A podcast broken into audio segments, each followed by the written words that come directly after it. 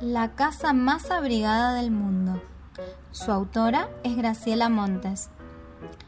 Resulta que en el barrio de Florida a veces pasan cosas que no son cuento, pero parecen. Y esto fue lo que pasó con Macedonio. A Macedonio le encantaba tejer. Macedonio había aprendido a tejer por el mucho frío que siempre sentía, en invierno y en verano. Sentía frío en las orejas, en los pies, en la nariz y en las manos.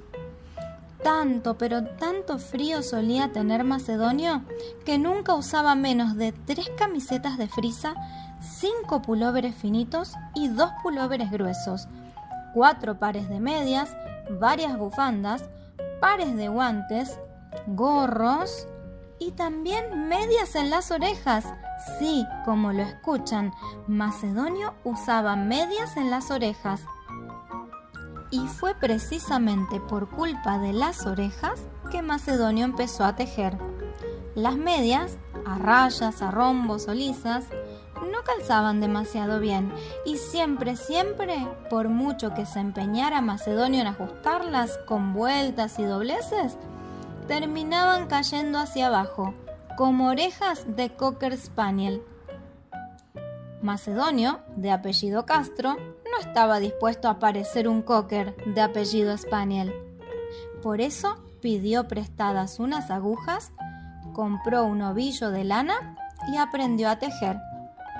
Se tejió unas lindísimas mediarejas de color rojo, que se calzó, o mejor dicho, se orejó, de inmediato. Las mediarejas eran bolsitas redondas que se adaptan a las mil maravillas a las orejas de Macedonio y muy posiblemente a las de cualquier otro vecino del barrio de Florida, igual de friolento que él. Lo cierto es que Macedonio había resultado ser un muy buen tejedor y además el tejido lo divertía bastante en sus largas tardes de jubilado. Mira, mami, un hombre tejiendo, gritó un nenito el primer día. Después ya nadie dijo nada más, y Macedonio tejiendo, en la plaza, en la puerta de su casa o en el banco del andén de la estación, era más corriente que un gato lamiéndose las patas.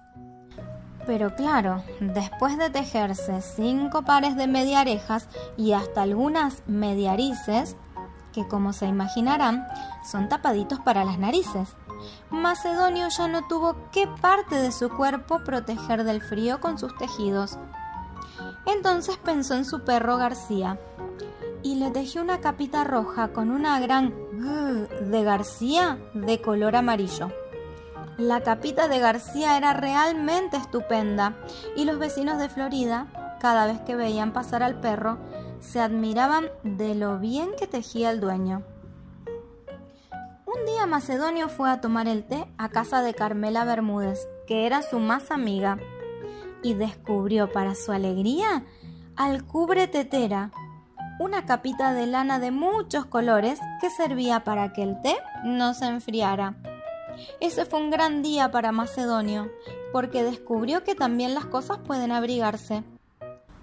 En pocas semanas tejió un cubre tetera, un cubre camas, un cubre velador, un cubre cocina, un cubre heladeras, sí, como lo escuchan, porque él creía que la heladera tenía frío. Un cubre inodoro, incomodísimo.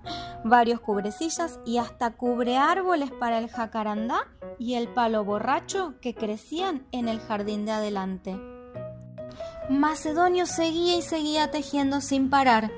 Cuando alguien lo visitaba en su casa y le hacía sentir que era un poco extraño eso de cubrirlo todo con fundas, Macedonio decía, en una de esas las cosas son como yo y también tienen frío, che. Un día Macedonio fue a la tienda de su coti, como siempre, a comprar lana. Empezó por pedir verdes porque el verde era su color favorito. Verde oliva, verde mar, verde limón y verde botella. Después pidió rosados y fucsias, amarillos y naranjas, rojo y azul, lilas y violetas, y hasta blanco y negro pidió. Su coti se quedó sin una sola madeja de lana. Pero se ve que no fue suficiente, porque ese mismo día Macedonio fue al centro, en el tren del mediodía, y volvió a la tarde, silbando bajito.